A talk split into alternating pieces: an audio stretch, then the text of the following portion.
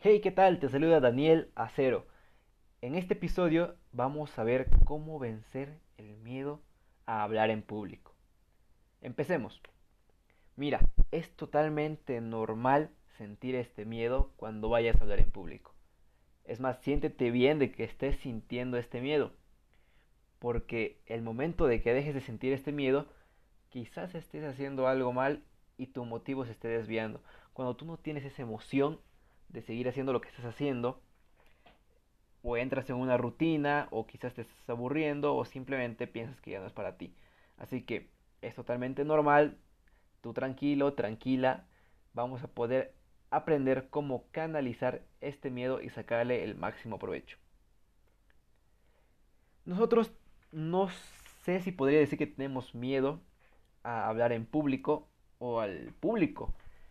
En realidad, nosotros sentimos miedo por el mismo tema que a veces lloramos. ¿Y cuál es este propósito? ¿Por qué tenemos miedo? ¿Por qué lloramos? Porque sentimos que perdemos el control cuando sucede un evento que tú no tenías pensado, no lo tenías previsto, y pierdes el control de este evento, una reacción que puedes tener es llorar. No salió como esperabas, algo no fue como tú tenías pensado, se salió de tus manos y esa es la, la reacción que ocurre. Lo mismo pasa con el miedo.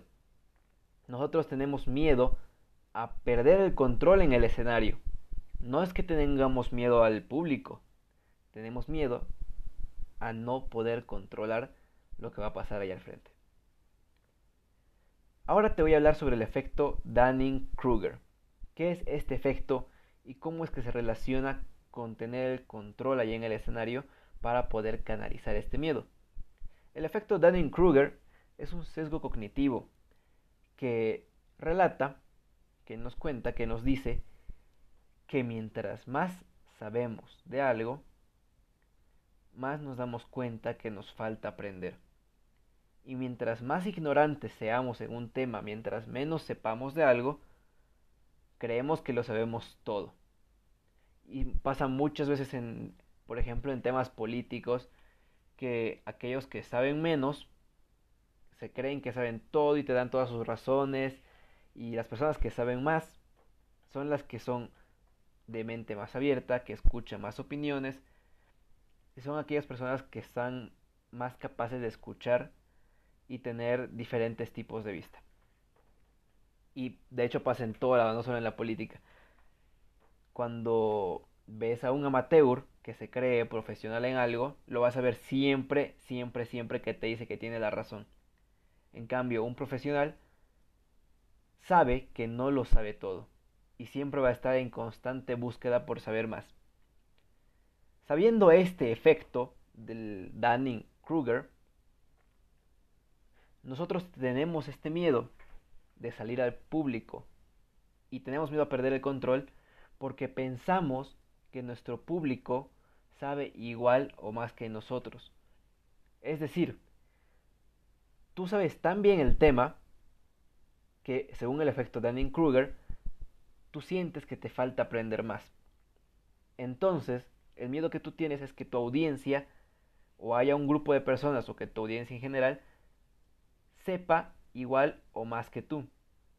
Y este efecto, eh, de hecho, tiene bastante razón. Lo que tú tienes que hacer es estar tranquilo, porque por algo estás sintiendo este miedo. Y es una buena señal porque quiere decir que tú sabes bien del tema.